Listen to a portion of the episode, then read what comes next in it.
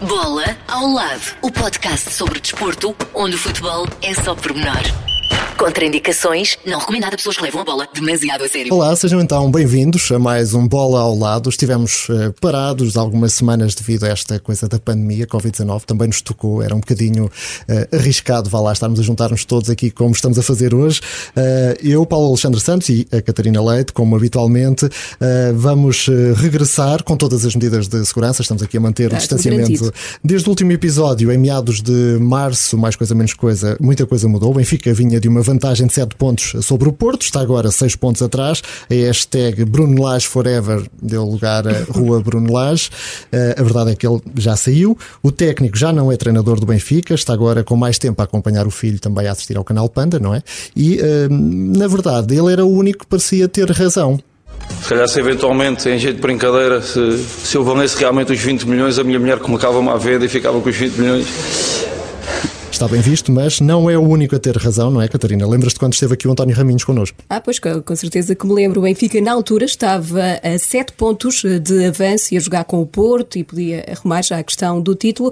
Ainda assim, eh, Raminhos era cauteloso e lembrava os ensinamentos do pai. Eu sou daqueles adeptos que já vivia o melhor, eh, já vivia o melhor e o pior do Benfica, por isso Uh, e nós recuperámos dois campeonatos recentemente de 8 pontos e de 7 pontos, se não me engano. Portanto, isto eu acho que sou, eu sou daquelas pessoas, mesmo quando matematicamente já é impossível ao segundo lugar chegar ao primeiro, eu fico assim, calma que isto ainda não acabou, nunca se sabe quando é que a Liga vai lançar aí um, um stress qualquer e vão retirar pontos. Eu sou muito comedido. Isto é coisa de família. O meu pai é uma pessoa muito prudente e está sempre cuidadinho, juizinho. O meu pai devia ser assistente, devia ser psicólogo do, do Benfica. Que era para quando eles começassem aqui, ele começava juízo, juizinho, muito trabalhinho. Isto ainda não acabou. Ainda não acabou. juizinho, não sabem é parvos. Juizinho. Ora está. Muita coisa mudou, começámos por eh, dizer, foram umas semanas primeiro de incerteza, depois eh, de alguma preocupação. Vamos perceber como estão as coisas no que toca ao desporto neste momento e quem melhor que o Secretário de Estado do Desporto, João Paulo Rebelo, muito obrigado por estar connosco, bem-vindo. Eu é que agradeço o convite, obrigado. Vamos também abordar mais em particular a questão do futebol, que acaba por ser aquele que tem mais visibilidade, bem, bem sabemos, e por isso temos também o Paulo Rico connosco, o nosso colega que faz a linha de passe nas manhãs da M80, dedicada ao desporto também e ele que é narrador da, também. Eleven Sports, exatamente, também a, a sofrer com a pandemia. Um, mas, mas respira futebol, continua exatamente. a respirar futebol. Hum. Vamos começar por uh, perguntar talvez ao Sr. Secretário de Estado uh, como é que foram estes meses. Calculo que quando uh, assinou a tomada de posse não esperava o que vinha por aí. Bem, mas o que nem eu nem ninguém. Ninguém mas... anunciou a Covid-19. Claro. Bem, reitero desde já e mais uma vez o meu, meu agradecimento. É um gosto grande estar aqui a conversar convosco e falar de, enfim, falar de futebol e espero que possamos também uh, alargar um bocadinho e uhum. falar de desporto em geral. É de facto onde me sinto mais confortável. Na verdade, sou secretário de Estado do Desporto e, portanto, toda a gente perceberá. Acho que toda a gente entende uh, que o desporto é muito, mas mesmo muito mais do que futebol. Obviamente que reconheço que o mediatismo e a atração de milhões pelo futebol faz com que essa seja uma das modalidades que acaba por ser mais, uh, mais falada. É evidente que quando, quando aceitei e quando tomei posse no exercício destas funções não passava pela cabeça, arriscaria dizer que não passava pela cabeça a ninguém, mesmo a vocês quando assinaram aqui também pela M80, seguramente ninguém Uh, enfim, havia uns que falavam, não é? Nós, logo no início desta pandemia, começámos a ver uns vídeos que se tornaram até virais, uh, de alguns que, que anteviam que algo deste género pudesse acontecer. Eh, porque era uma iminência eh, que, que, enfim, podia, podia de facto acontecer, mas na verdade ninguém, ninguém estava à espera. E portanto estes meses têm sido, têm sido muito, muito intensos. Qual é que porque... foi o maior desafio neste período, eh, em termos pessoais? Bem, eu, eu, eu, ainda vivo a circunstância de ter sido enfim, convidado pelo seu Primeiro-Ministro para fazer um acompanhamento regional e, portanto, eu sou simultaneamente agora Secretário de Estado da Juventude e do Desporto, mas também coordenador regional e para abreviar, coordenador regional da Covid para a região centro e, portanto, nos últimos tempos, a compatibilização também destas duas, destas duas suas funções tem sido, lá está, intensa. Ao, no que ao desporto diz, diz respeito, eh, nós temos que garantir, e essa foi desde a primeira hora a nossa, digamos, o nosso objetivo, era que o desporto não fosse, eu tenho dito muitas vezes a expressão, um setor párea da nossa sociedade, não é? O desporto é um setor que integra a nossa sociedade. Nos sucessivos estados de emergência, atletas profissionais, atletas de alto rendimento estiveram sempre excepcionados, o que significa que, no fundo, esses desportistas foram encarados como, digamos, as suas profissões eram tão vitais ou tão importantes como a de qualquer outro trabalhador daqueles indispensáveis que nós pensamos sempre, quem nos traz a carne, o peixe, o pão, enfim, quem nos garante a segurança. E, portanto, isso foi conseguido e progressivamente fomos conseguindo também que dentro e obviamente sempre eh, com a saúde pública em, à frente de tudo e em primeiro lugar, mas que as modalidades primeiro as modalidades individuais sem contacto físico ao ar livre, agora já, e a partir de hoje, 1 de julho, retomam também as competições das modalidades individuais sem contacto físico, mas neste caso podendo já acontecer indoor, portanto em, em pavilhão, e estamos a seguir o nosso plano para que o mais depressa possível retomem também as competições das modalidades coletivas, sendo que hoje já é possível o treino dessas mesmas modalidades.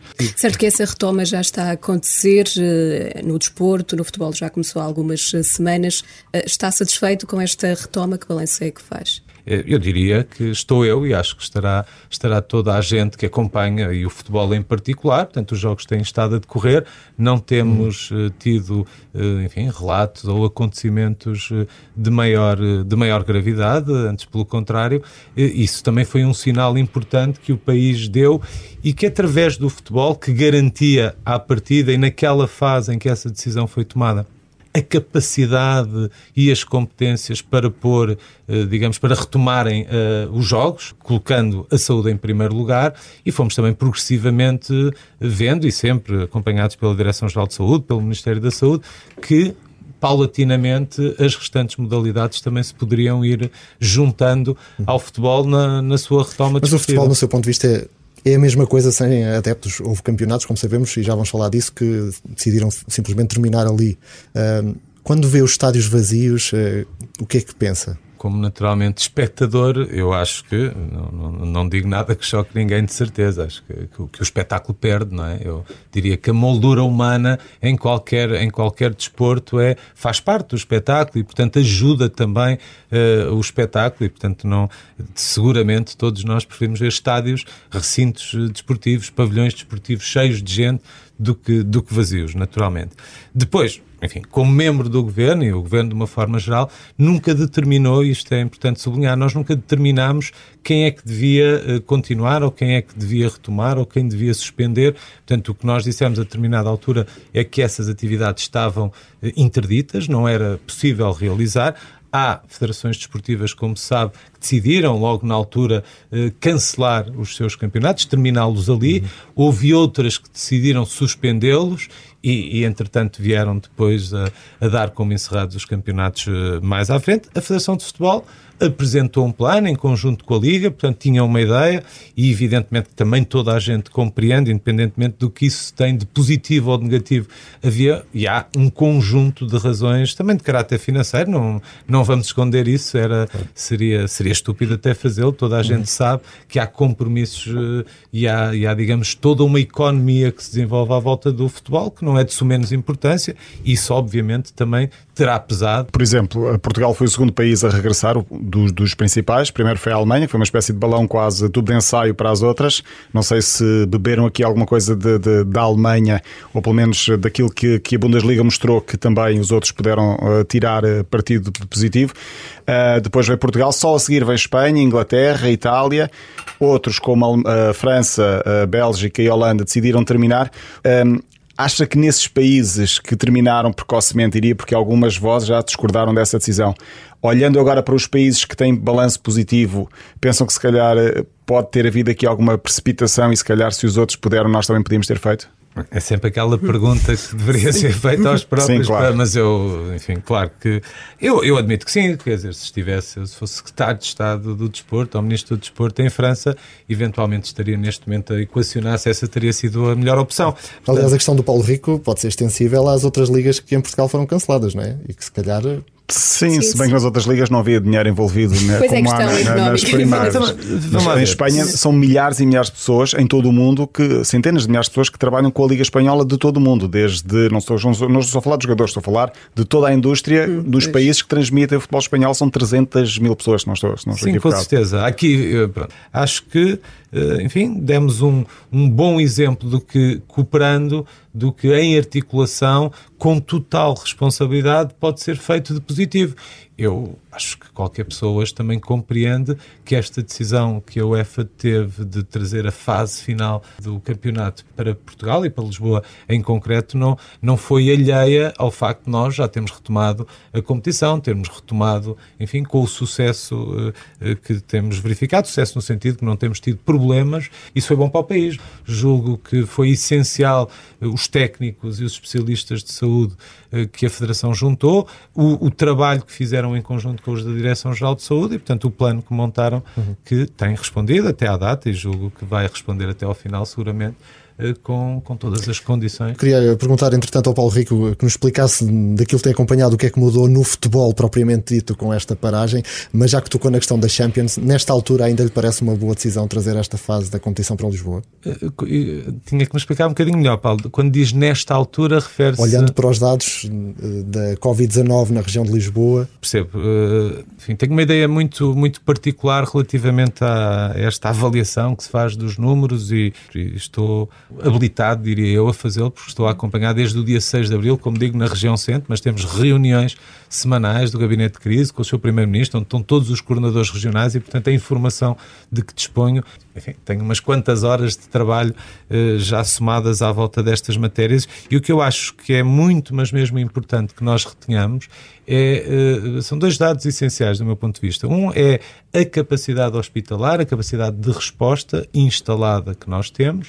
Até à data não foi, eh, digamos, eh, nunca esteve próxima sequer da, da ruptura. E depois um outro, que é as pessoas doentes que estão internadas ou numa situação mais limite em cuidados intensivos não têm vindo a aumentar e, portanto, a resposta, além de ser suficiente, esses números estão relativamente estabilizados ou, na generalidade do país, caíram muito. Enfim. Depois, o, o, eh, as mortes, não temos apresentado um número de, de- de mortes, não tem, não tem crescido assustadoramente e, portanto, isso são dados que nos tranquilizam um bocadinho mais, sendo certo do outro lado da balança temos, temos um número de casos novos a aumentar. O que acho, muito honestamente, é que tem que haver responsabilização e responsabilidade de todos, não é? Mas com isto também eh, não pôr em causa e, sobretudo, não entrarmos em alarmismos que nos façam, por exemplo, eh, fazer a pergunta que o Paulo agora me fazia, que é, acha que está posto em causa? Não, objetivamente acho que não.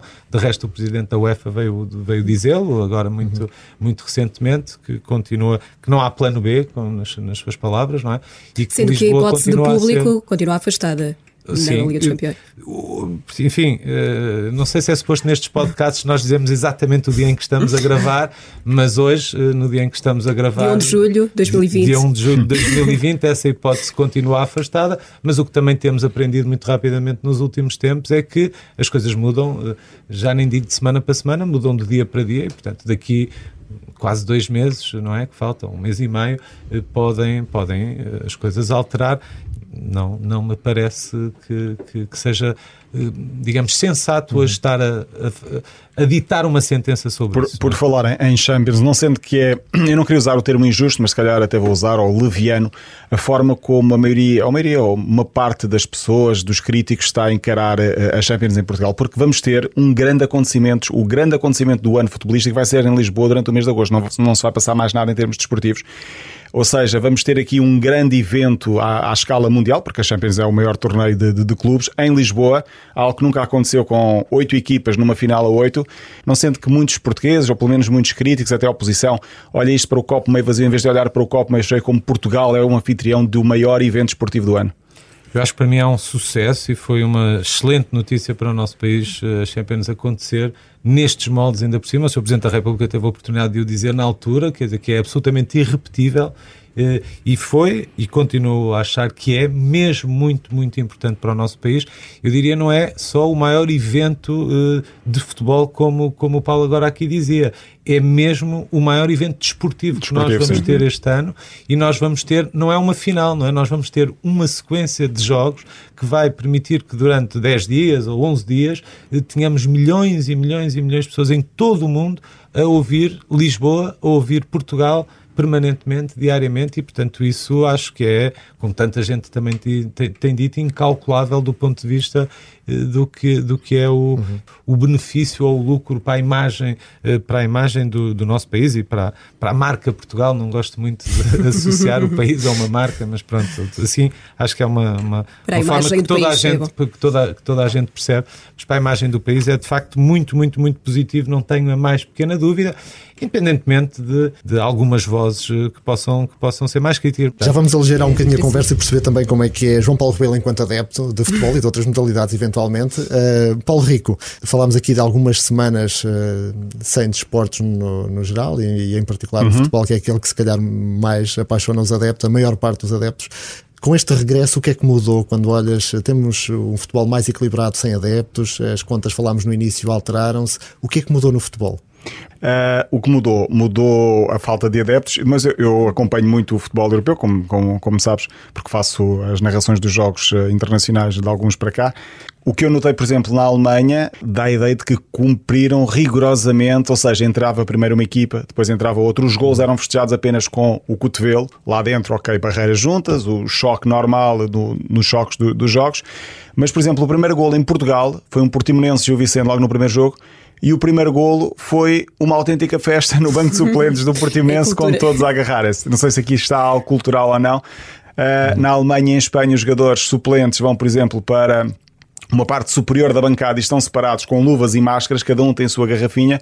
Em Portugal, os jogadores estão todos juntos no banco de suplentes, lado, lado a lado, e o cumprimento é normal. Dentro do jogo, não vi grandes diferenças do antes para, para, o, para o agora. Isto não é uma crítica, estou apenas a, a, a, relatar aquilo que estou a ver. Na Alemanha há mais esse entre uma equipa, depois entra outra, depois entra o árbitro, ou entra pelo meio, não se tocam, enfim, hum, há esse distanciamento mais cumprido à regra e os gols são mais frios.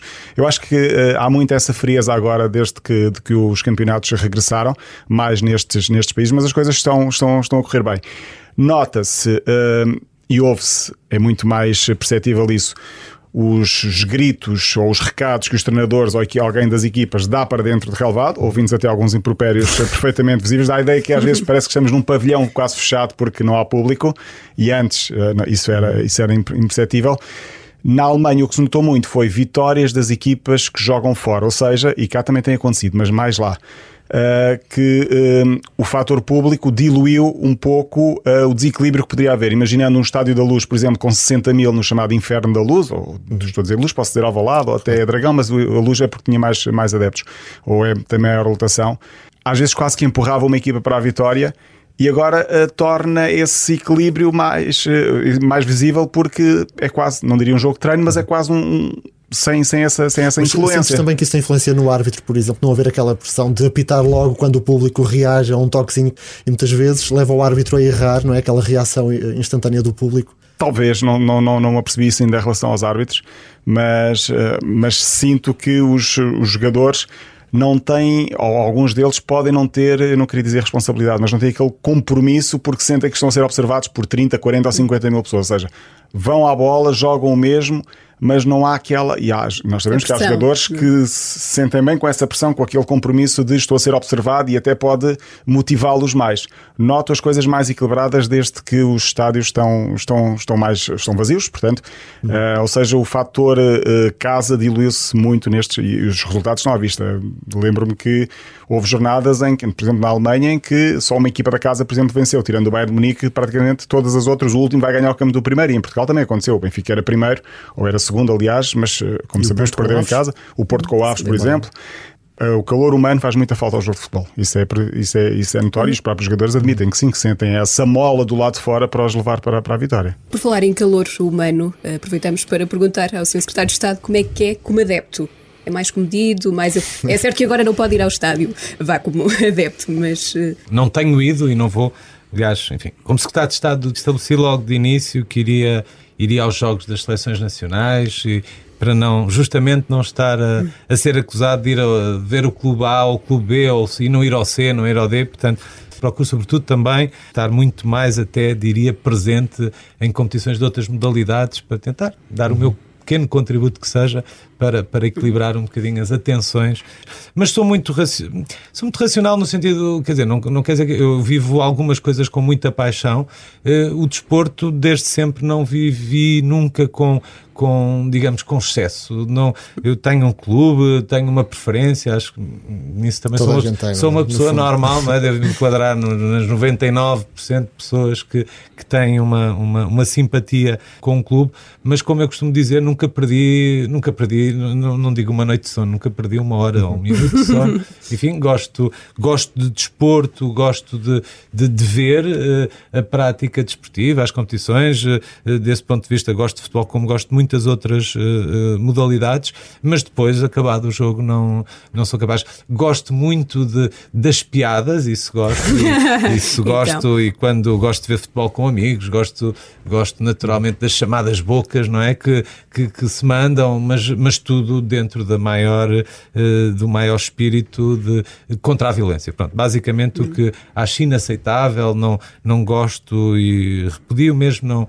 eh, enfim, incomoda-me, incomoda mas não me incomoda agora como secretário de Estado do Desporto. Sempre, uhum. sempre me incomodou. Eu, eu recordo, eu tenho um grande, grande amigo que que morreu já há uns anos, infelizmente, mas uh, que era, era mesmo o meu melhor amigo, que era, eu estei no Porto e ele era um ferrenhíssimo adepto do, do Futebol Clube do Porto e quando o Porto jogava uh, durante a semana para competições internacionais, nós estávamos a estar no Porto, eu sou de Viseu, portanto, normalmente ao fim de semana vinha à casa, ele comprava bilhete para mim também, portanto comprava para ele, mas comprava para mim.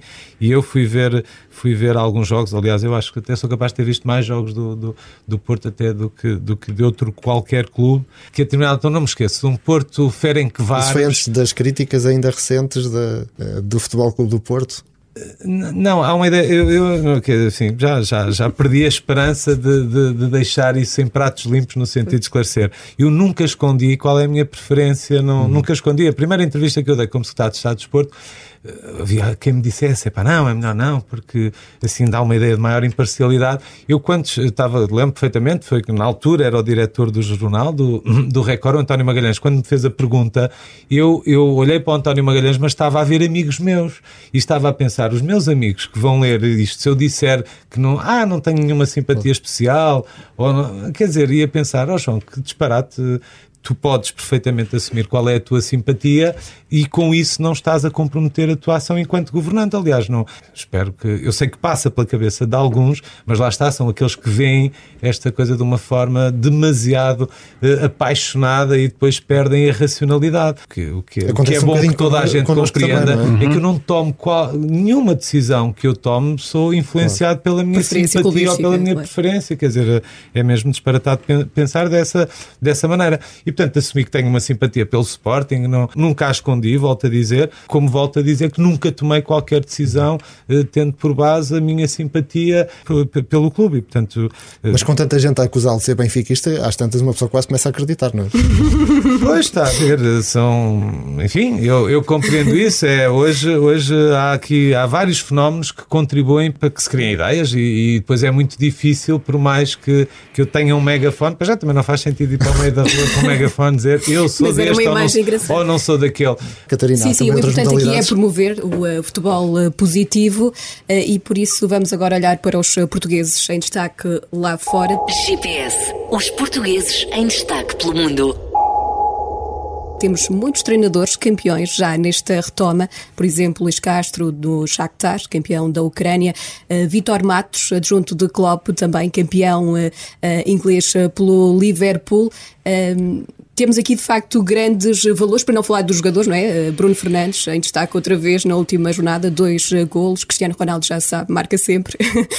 Portanto, temos aqui bons exemplos de que realmente o futebol. Pedro vale Martins na Grécia. Exatamente. Portanto, temos muitos, muitos campeões portugueses e, portanto, o futebol tem que ser visto do lado positivo. Não podia estar mais de acordo. Aliás, eh, dos treinadores aos jogadores, todo o trabalho que foi feito no mundo do futebol, de uma forma geral, eh, os dirigentes, aqui eu não é, não é, não é uma questão de, de estar, a, digamos, a, a valorizar excessivamente a, a, organização, mas acho que a Federação Portuguesa de Futebol tem feito um trabalho extraordinário. Só quem não quiser, mesmo por uma qualquer teimosia, é que se pode recusar a ver os resultados evidentes eh, que resultam hum, da Federação, mas depois de todo o trabalho dos clubes de base local, das associações, eh, das associações eh, distritais, a própria Liga, naturalmente, todos têm contribuído para, para o que de melhor o, o futebol tem. E o que é que de melhor o futebol tem? É, de facto, os jogadores, eh, são os treinadores, são os intervenientes mais diretos. Também não posso deixar de, de falar sobre os árbitros, que também temos, eh, enfim, já tivemos um considerado o melhor árbitro internacional eh, do mundo e, e, e, que deixou escola, eu diria, e tenho, olhem, curiosamente, esta semana a Associação Portuguesa de Árbitros de Futebol vai, vai, vai tomar posse.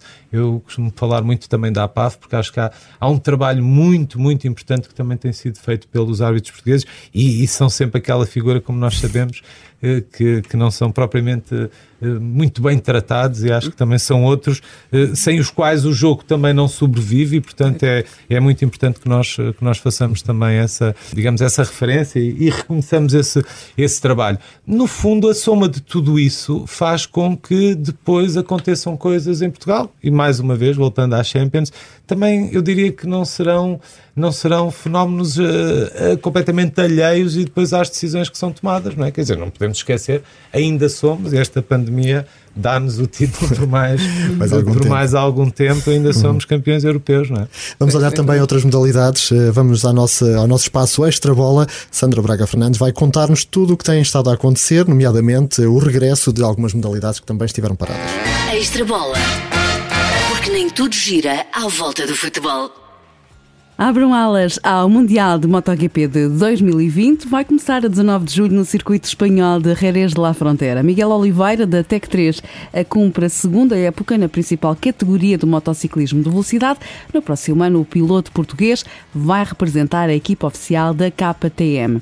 Continuamos a toda a velocidade, agora pela Fórmula 1. Regressa a 5 de julho na Áustria. Há um calendário provisório de oito corridas, todas em solo europeu e para já sem público público nas bancadas. Quanto ao Mundial de Fórmula E, volta em agosto. O reinício será feito com uma jornada dupla, a 5 e 6 em Berlim. O Campeonato do Mundo de Automóveis Elétricos, que é liderado pelo português António Félix da Costa. Por cá, o Campeonato de Portugal de Rallys regressa no próximo fim de semana à estrada também sem público. Há, de resto, um recorde de inscritos para a prova a realizar pela escuderia de eh, Castelo Branco no sábado e domingo. Ainda sobre rodas, mas no ciclismo, foi adiada a volta a Portugal e não há uma data definida. Confirmada está a prova de reabertura no próximo domingo em Sangalhos, na Anadia. Um contrarrelógio individual de 22 km eh, com partida junto ao Centro de Alto Rendimento e chegada na Rua da Fonte Nova. São esperados cerca de 100 corredores. Em Torres Vedras eh, vai decorrer entre 18 e 20 de julho a edição 43 do Troféu Joaquim Agostinho em bicicleta. É a prova portuguesa há mais anos inscrita no calendário internacional de ciclismo.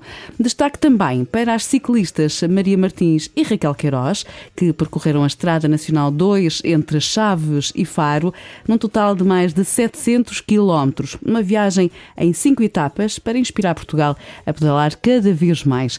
Maria Martins já garantiu o inédito apuramento do ciclismo de pista português para os Jogos Olímpicos de Tóquio, quanto a Raquel Queiroz mantém o BTT Nacional em lugar de apuramento para as Olimpíadas. Eh, há aqui a possibilidade de Portugal, Portimão, receber uma prova. Portimão de, que é Portugal. Que é Portugal, obviamente. Mas para ser mais específica, uh, há aqui a possibilidade de receber uma prova.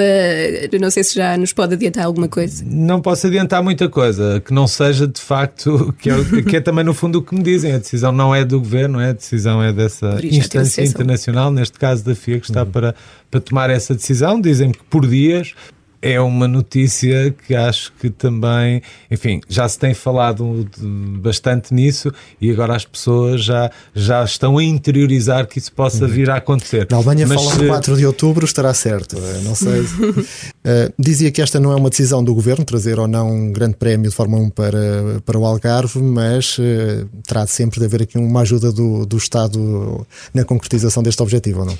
Sim, uh, objetivamente sim, mas uh, as circunstâncias com que hoje isso podem acontecer não têm comparação com o que é o, o FII financeiro normal de, de, de, uma, de uma empreitada desta, desta, desta natureza e, portanto, será. Vamos lá ver, tem-se falado já bastante sobre isso nos últimos tempos e isso vai, talvez, se vier a acontecer, acabar por, por diminuir aqui o efeito de surpresa. Mas se de repente, aqui há um mês atrás, fosse anunciado Portugal vai receber um grande prémio de Fórmula 1, era uma coisa também que deixaria muita, mas mesmo muita gente completamente surpreendida. Então, lembremos que já há 25, ou acho que foi há 25 ou há 26 anos, que aconteceu o último grande prémio de Fórmula 1 em Portugal e, portanto, é uma grande notícia que estamos todos a torcer para, para que aconteça. O Estado tem que dar uma, tem que dar uma ajuda, sim, mas uh, ou seja, não tem rigorosamente nada a ver com o que seria, com o que seria em circunstâncias normais e, portanto, uh, eu espero, estamos uh, muito desejosos que essa, que essa decisão saia, uh, sim, repavimentar a pista e, e arranjar ali, portanto, as contrapartidas são, são uma. Mas já tem um valor que nos possa adiantar? mais do que uma gota d'água. Eu não lhe posso falar do que é o compromisso, porque na verdade isto envolve o, a Secretaria de Estado do Desporto, uhum. mas envolve também a Secretaria de Estado do Turismo, envolve também, no fundo, a própria, o próprio município de Portimão e, portanto, essa conta geral claro. não lhe, não lhe mas consigo, envolve também não, muito não retorno, dizer. alguns milhões. Não, não é? mas, isso, mas envolve é sobretudo um retorno absolutamente brutal e, portanto, eu diria que é uma pechincha. Claro. Uh, e, e, a tal marca Portugal que também vai ser vendida em todo o mundo. do é? país, evidentemente, como, claro. como dizíamos. E melhorar já. a infraestrutura pode permitir no futuro trazer também eh, Miguel Oliveira a correr ali, pois, ou não? MotoGP. Era espetacular. Olha, eu já ouvi lá a correr, mas um bocadinho Uh, e inclusivamente estive lá em, em Portimão, no, no, no, autódromo, numa, com uma escola de formação de pilotos que ele tem, uma coisa para miúdos uhum. uh, espetacular. Tenho um grande, uma grande, grande admiração também pelo, pelo, pelo Miguel Oliveira, pelo atleta, digamos, que é. Uh, mas, mas muito também pela pessoa. Miguel Oliveira é, é, é, extraordinário e nós, bem, temos esta possibilidade das Superbikes também estarem em Portugal, uh, vez sim, vez não, entre, entre o Estoril e o, e, e Portimão, isso também já é uma boa notícia, mas claro, ter um, ter um MotoGP também era, era, era extraordinário. Termos... Já, já percebemos que, que, tem uma relação profissional, barra institucional ou até de amizade com muitos desportistas em nome individual português. Falou-me há pouco também do João Sousa, ainda em off, uhum. enfim, agora Miguel Oliveira. Uh, num ano atípico, com os Jogos Olímpicos adiados, e, e como é que foi? E terá falado com eles pessoalmente, muitos deles, dos Jogos Olímpicos principalmente, como é que foi gerir expectativas para uma prova que estavam a contar fazer este ano e agora adiar por 12 meses? Estou a falar de Jogos Olímpicos, mas posso estar a falar de outros desportistas que viram de repente a carreira parada uh, abruptamente. Não sou muito dado a tremendismos, gosto muito de dizer isto porque não sou mesmo, mas, mas aqui uh, não posso fugir um bocadinho à palavra do drama, não é? Quer dizer, foi, foi um drama que, que cada um deles viveu.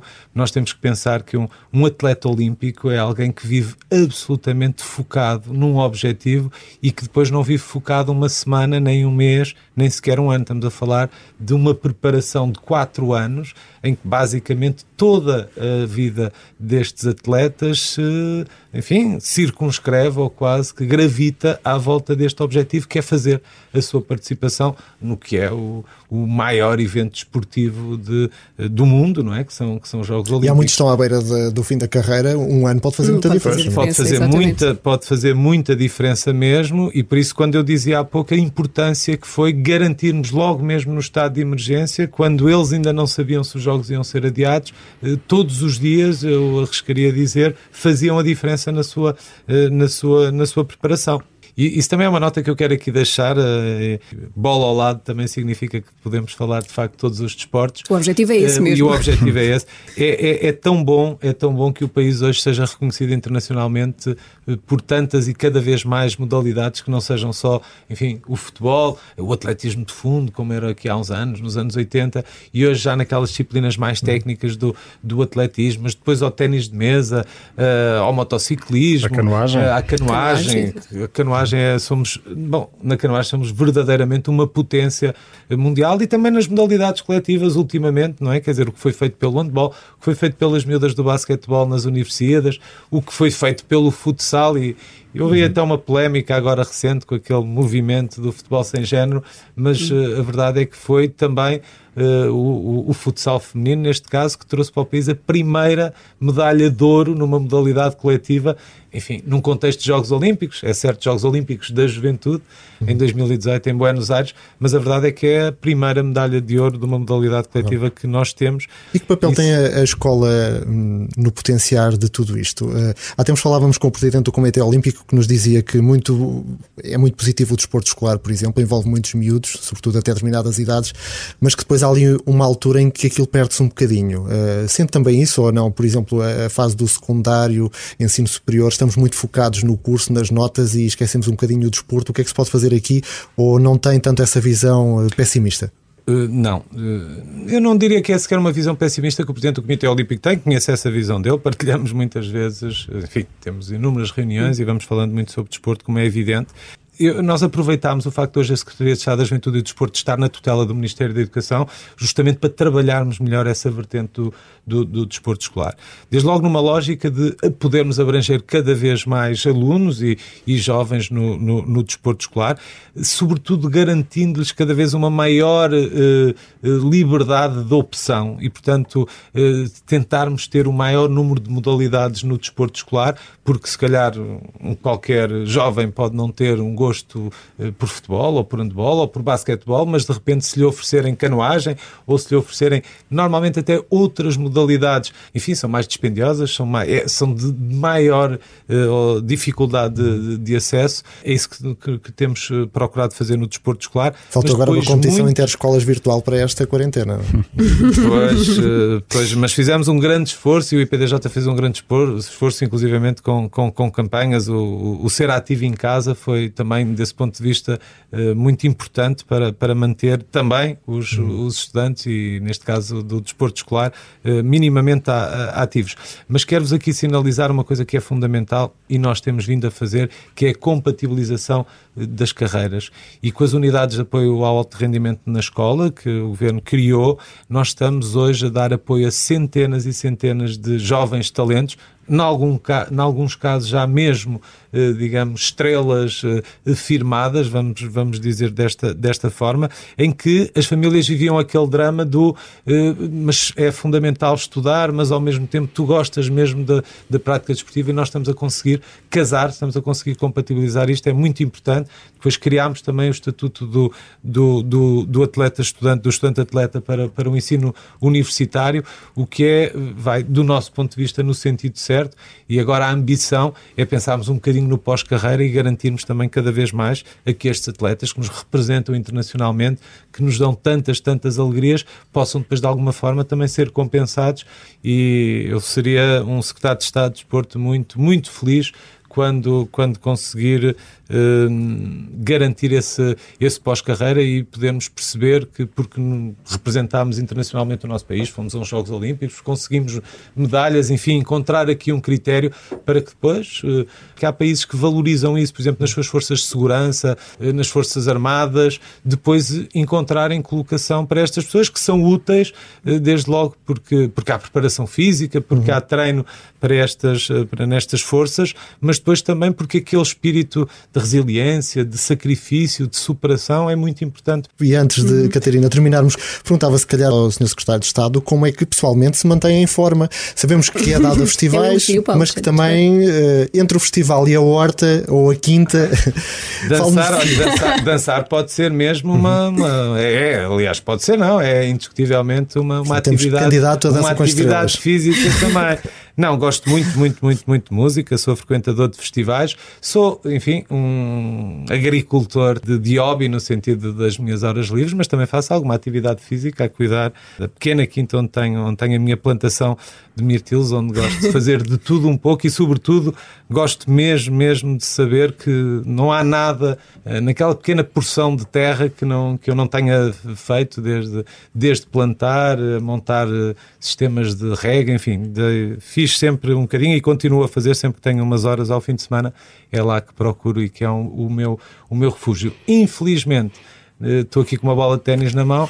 Esse foi talvez dos desportos que mais pratiquei foi ténis. Já não tenho uh, tanta oportunidade hoje em dia para o fazer, vou fazendo muito, muito de vez em quando. mas a bicicleta. para a nossa idade. É, mas a bicicleta é uma coisa que eu continuo ainda a conseguir fazer mais ou menos. E depois faço uma coisa que aconselho a toda a gente.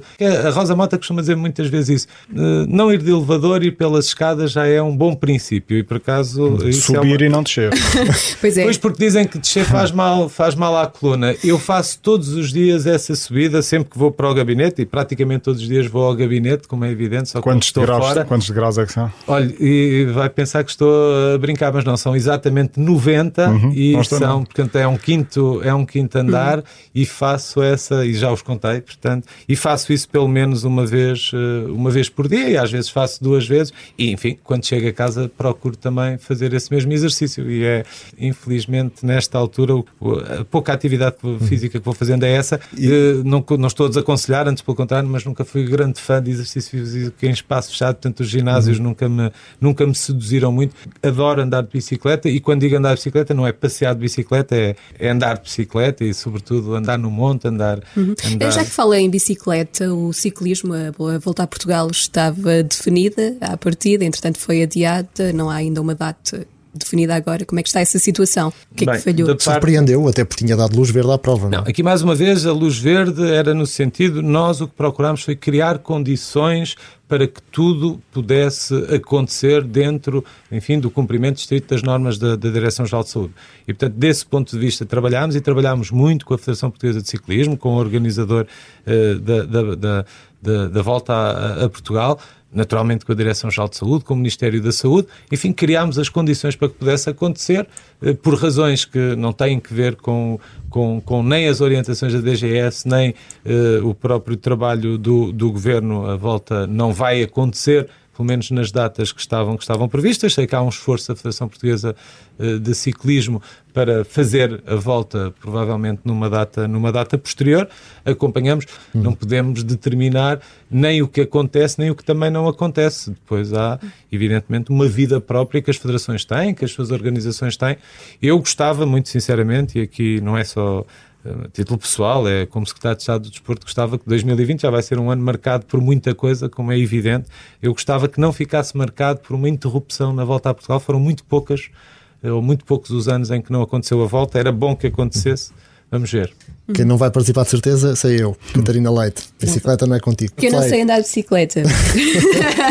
Tem que aprender, não é? Olha, a Federação Portuguesa de Ciclismo tem programas muito interessantes, inclusivamente também com o desporto escolar, eh, para, para darmos essa, garantirmos essa competência. É uma competência, Catarina, é uma competência que tem que, tem que adquirir rapidamente, porque já começa a ser muito, muito com essencial. ciclovias. É verdade. E agora para a economia verde também, não é? Para me deslocar para o trabalho. Momento Fair Play o espaço mais fofinho deste podcast.